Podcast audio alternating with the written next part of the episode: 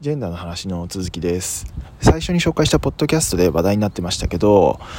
クォーター制の話をちょっとしようと思います。クォーター制っていうのは女性の役員比率だったり参加率みたいなやつを何パーセント以上確保しようみたいなそういうやつだと思うんですけど僕は結構これ賛成派なんですよ。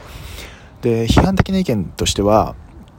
実力で選べばいいじゃんとか